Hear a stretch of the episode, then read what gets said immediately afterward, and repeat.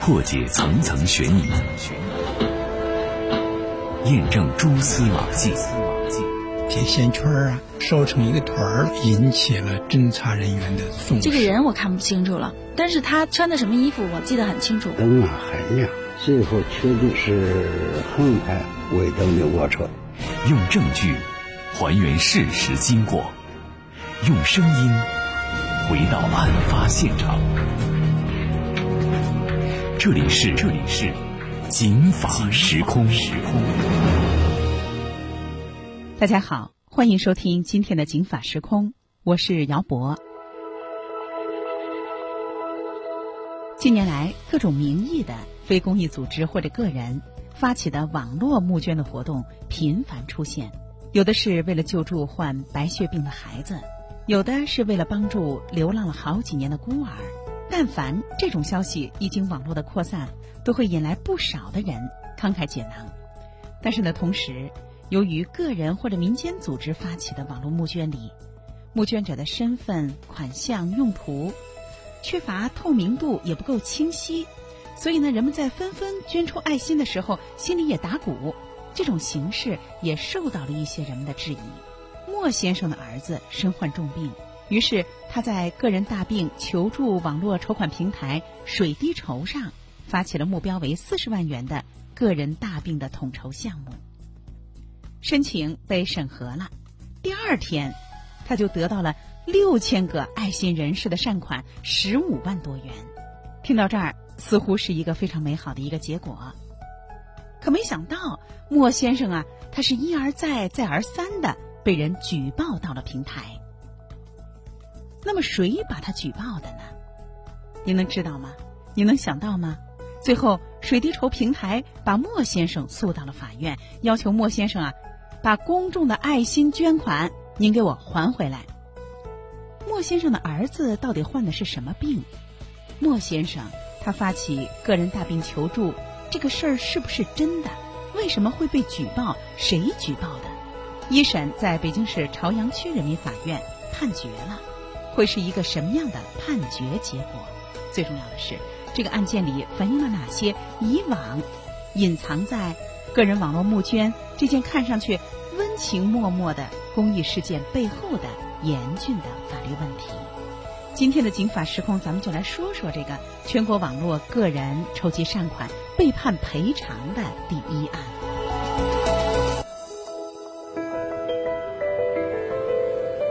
安身在车里，安心在当下，安全在路上。警法时空，姚博主持。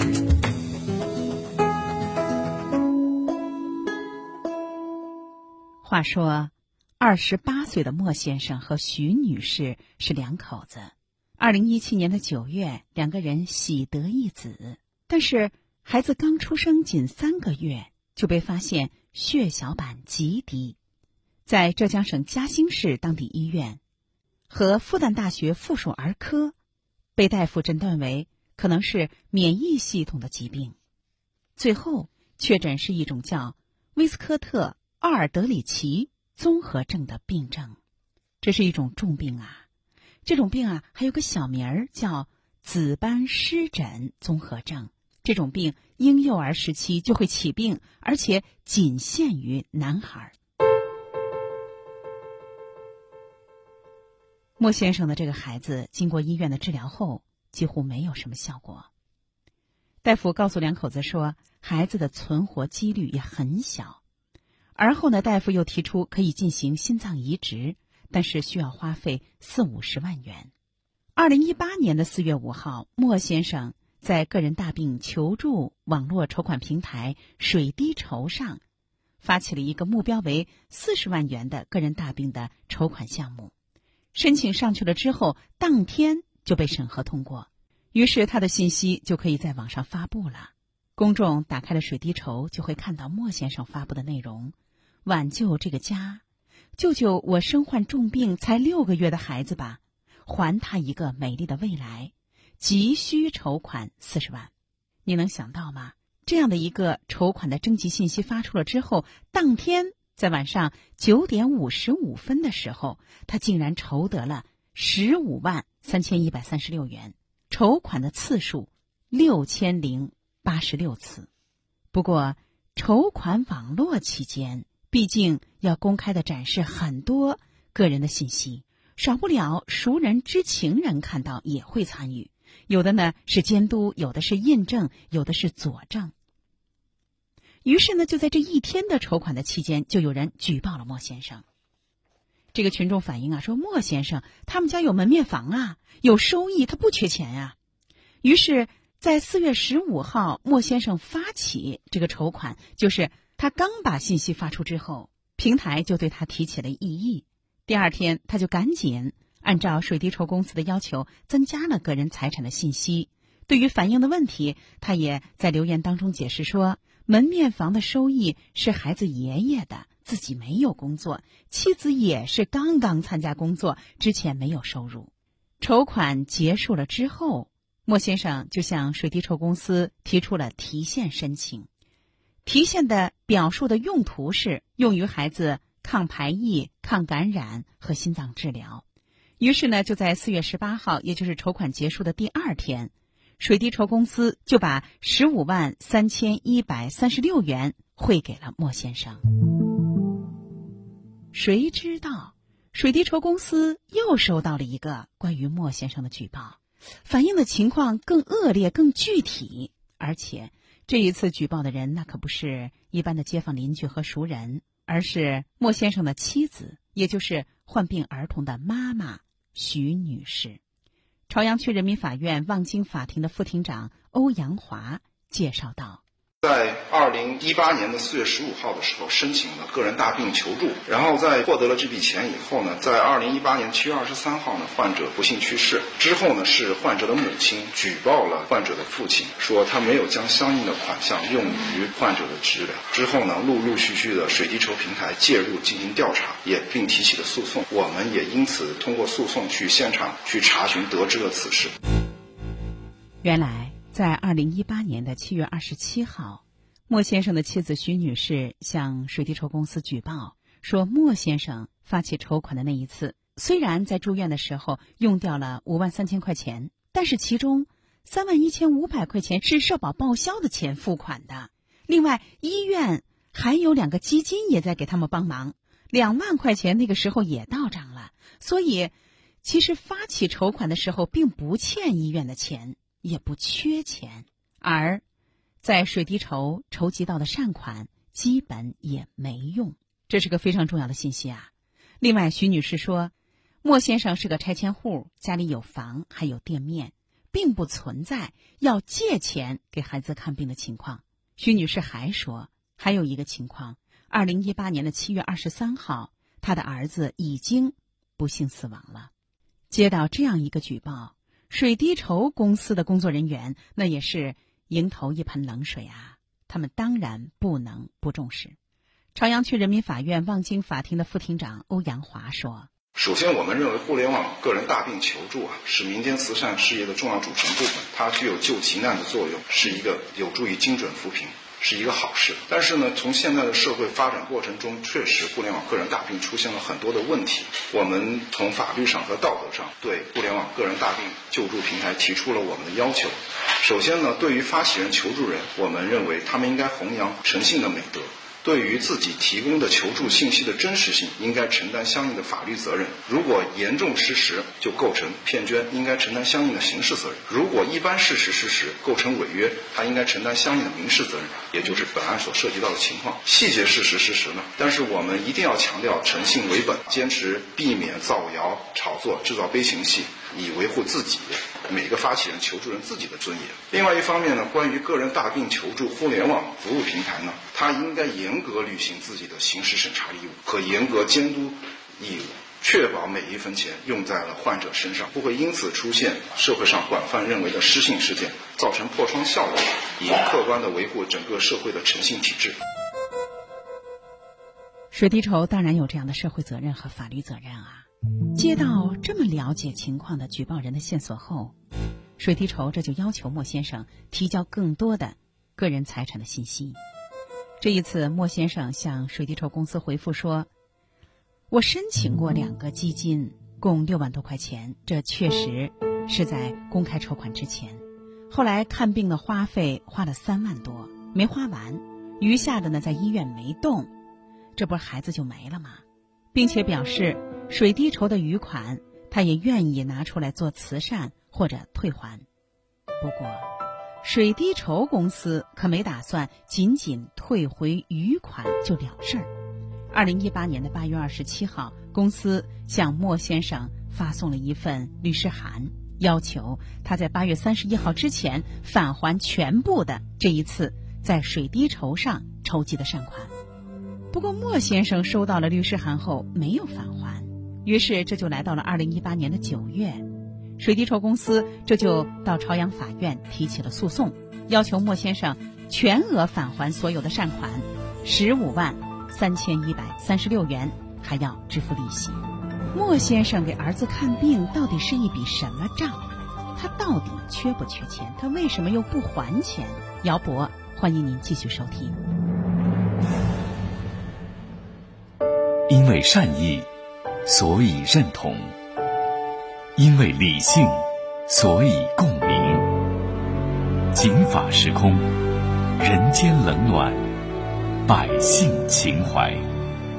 大家好，欢迎继续收听今天的警法时空，我是姚博。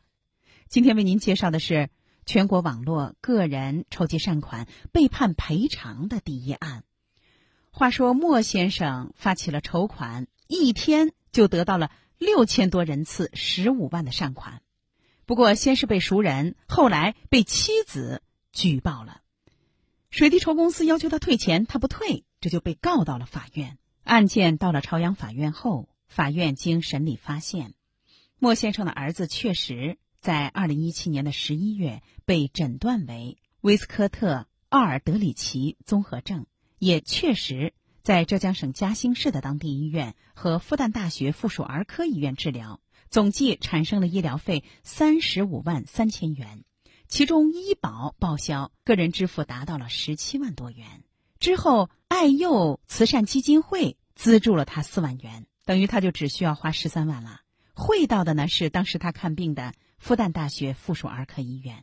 到了二零一八年的三月，也就是莫先生发起筹款前，上海市。未成年人罕见病防治基金又给了他两万块钱，这等于莫先生基本上个人付费啊在十万块钱左右。甚至在孩子去世以后，浙江省嘉兴市南湖区的民政局还要给他几乎三万块钱。也就是说，莫先生给孩子看病虽然一共是将近三十六万块钱，但实际上自己的花费仅仅六万块钱。不仅如此啊。即使莫先生的孩子不幸病逝后，爱幼慈善基金会在医院的账户上还有结余，还有三万多块钱还没花完呢。上述的善款总计将近十万块钱，也就是说，莫先生的个人负担不到十万块钱。而这些得到的社会救助，除了一笔钱，就是民政局给他的不到三万块钱之外，都是发生在水滴筹的筹款前。但是问题是。莫先生在筹款的时候，偏偏选择遗忘这些钱和介绍这些情况。案件来到了朝阳区人民法院，法院在审理的过程当中发现，莫先生通过网络申请救助的时候，还隐瞒了他名下有车的财产信息，也没有提供自己的妻子徐女士名下也有的钱。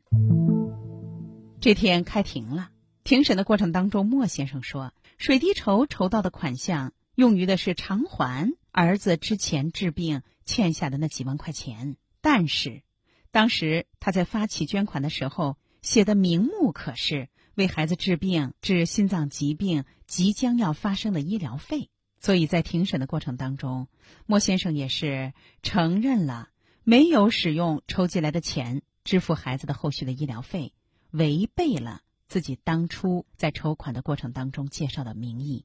咱们来听朝阳区人民法院望京法庭的副庭长欧阳华的介绍。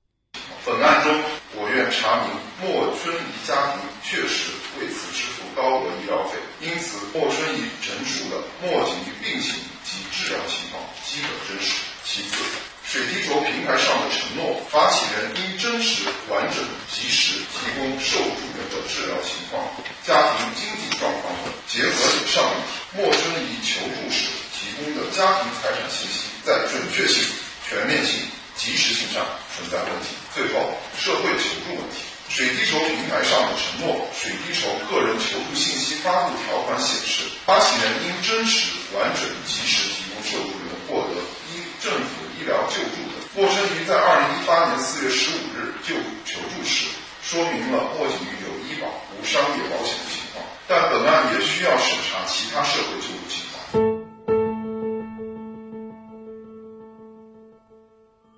在审理的过程当中，朝阳法院认为。尽管莫先生的孩子的病情和治疗的情况基本真实，发起筹款的时候也确实有求助的意愿和客观的必要，但是莫先生在求助的时候隐瞒了家庭财产的信息，社会对他救助的其他情况信息的准确性、全面性、及时性存在问题。那么大伙儿会说了，水滴筹平台的审查工作那是不是也有问题呀？我们来听。朝阳区人民法院望京法庭的副庭长欧阳华的介绍。首先，本案中水滴筹平台上没有提供单独项目让陌生仪逐项填写家庭财产情况，陌生仪只能在发起人说明中说明家庭财产。同时，水滴公司之证据不足以证明其对陌生仪家庭财产进行逐一充分审核。本院认为，水滴公司没有尽到严格刑事审查。其次，本案中，在莫生仪自二零一八年四月十八日收到筹集款项后，水滴公司未定期要求莫生仪提供求助人治疗情况说明、做筹款项使用情况说明等。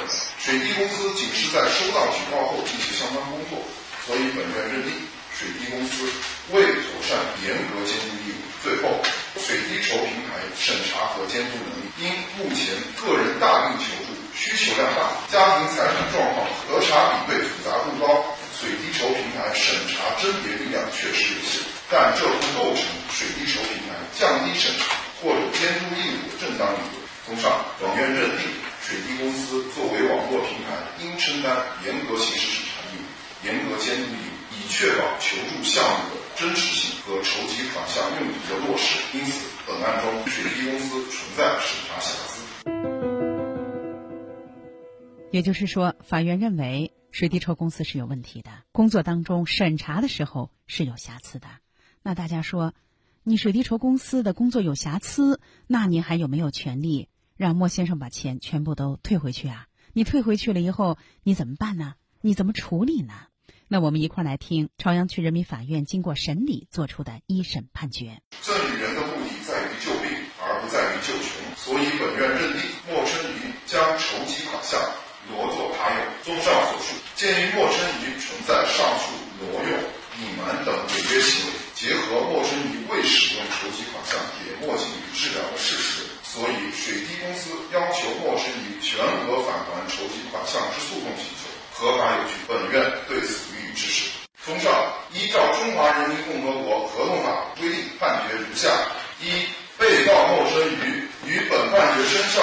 后七日内返还原告北京水滴富宝科技有限公司十五万三千一百三十六元。二、被告莫春鱼于本判决生效后七日内支付原告水滴富宝科技有限公司利息。水滴筹平台胜诉了。那法院的判决，大家刚才听啊，说的也很明白。简单说，那就是这个项目当中，莫先生他不存在骗捐的问题，因为确有其事。但是违约了，他没有把筹集来的钱用于给孩子治病。平台的规则明确规定，是用来救命，不是用来救穷的。所以法院认为莫先生存在挪用款项的行为。那大家就会说了，那水滴筹平台应该怎么样处理这返还回来的爱心的善款呢？咱们还是来听朝阳区人民法院望京法庭的副庭长欧阳华的介绍。中华人民共和国合同法。第一百九十四条规定，撤销权人撤销赠与的，可以向受赠人要求返还赠与的财产。同时，用户协议、水滴筹个人求助信息发布条款均规定，返还款项将退还赠与人。本案中，水滴公司应根据用户协议、水滴筹个人求助信息发布条款、比例原则等自觉主动履行平台义务，公开、及时、准确返还赠与人款项及利息。也就是说，从哪儿来退哪儿去，而且还得带利息。一审宣判了后，在新闻发布会上，朝阳法院望京法庭的庭长王敏说。尽管互联网个人大病求助在蓬勃发展，但是总体来说，相关的法律规范还是定得粗、定得少。网络平台发起人、筹款人、捐赠人相关的一些规定不是特别的明确。最重要的是，求助人的信息披露范围不清、标准不明、责任不实，这样就特别容易伤害。”社会上爱心人士的心和良好的社会风气，所以一审宣判了之后，朝阳法院就紧锣密鼓的分别给民政部、北京水滴互保科技有限公司发送了一个司法建议，建议推进相关的立法，加强行业自律，建立网络筹集资金分账管理和公示制度，以及第三方的托管监督制度。另外，还要建立。医疗机构资金双向流转机制，切实加强爱心筹款的监督和使用。那么这个案件啊，不是一个简单的案件，这可以说基本上是北京市甚至是全国个人在网络上公开筹集爱心捐款的被判赔偿的第一案。乐善好施、互助友爱是我们国家的传统美德。可是您看，在这个案件当中，莫先生看病之前就没有欠什么钱。还隐瞒自己名下的车辆，但是遗憾的是，平台没有严格的审查，也没有办法确保他把每一分钱都用在自己的承诺的事儿上。那么，这个事儿对类似的网络平台有什么样的经验和教训呢？咱们来听北京市法学会常务理事、公益法学研究会的会长刘宁的介绍。因为公益它实际上是一种人们的自愿行为，比如说他在网络上这样公开的进行募捐，那么大家捐不捐呢？主要看它的公信力。你比如说这个东西的真实性到底是多少？正式的公益组织它应该是在民政部门有登记的，它是不是有公开募捐资格，在民政部门的网站上应该是可以查到的。这些公益组织它在公开募捐的时候，它应该把相应的证书、证书的号码都应该公布出来。让大家可以查到，包括他这两年的审计报告都要在网上公布，这样才能对你建立一个信任。你所有公开募捐的这些信息必须是真实的。如果你伪造信息进行募捐，那你就可能涉嫌诈骗罪。因为诈骗嘛，你就是虚构事实，骗取人家钱财。大家都知道，之前我们在天津爆炸的时候，有一个女孩就借天津爆炸这件事情，说她的父亲如何如何，后来募集了十几万块钱，后来她就被以诈骗罪追究刑事责任。所以，并不是说。完全没有人管的这个事情，我们说的第一个层面就是这个事情完全真实。那么你募捐能不能募到？那么要看你有没有公信力，你不能虚构事实，这是一条法律的红线。实际上呢，除了这种完全虚构事实、这种骗取的捐赠以外呢，还有一种情况呢，大家可能也心里不是很舒服。你比如之前发生的一件事情，他可能确实是病了，他确实是需要治疗，他募集的资金大大超过他治疗所需要，这个时候他可能就会挥霍这个钱，这样所有捐赠的人可能都变得心里很不舒服，你就没有任何的力量去制约他。现在的法律对他也没有什么好制裁的。理论上来讲，因为你这种募捐在法律上是一种赠与行为，但是如果骗人的话，我们后面是有刑法管制的。这种情况虽然没骗人，但是大家心里很不舒服。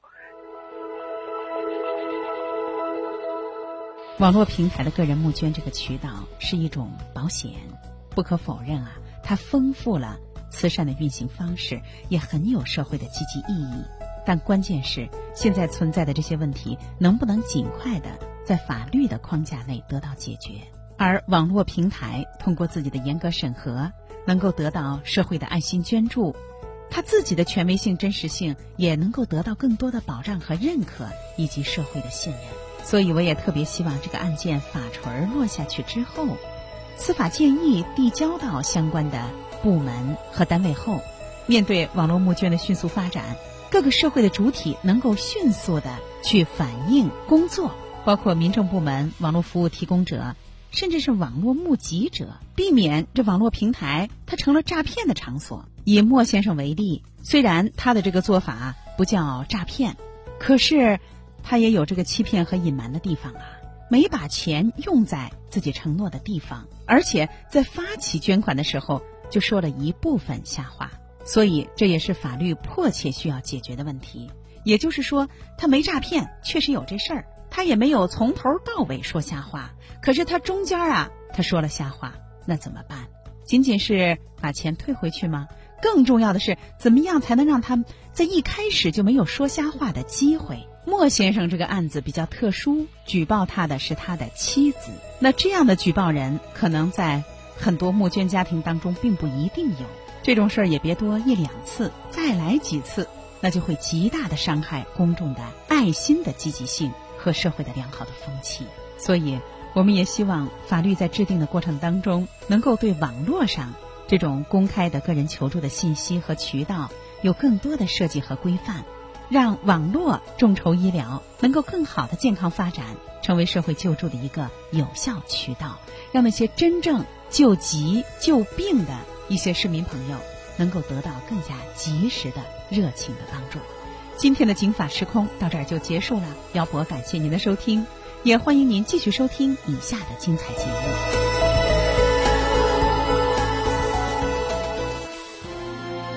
法律博大精深，却也鸡毛蒜皮。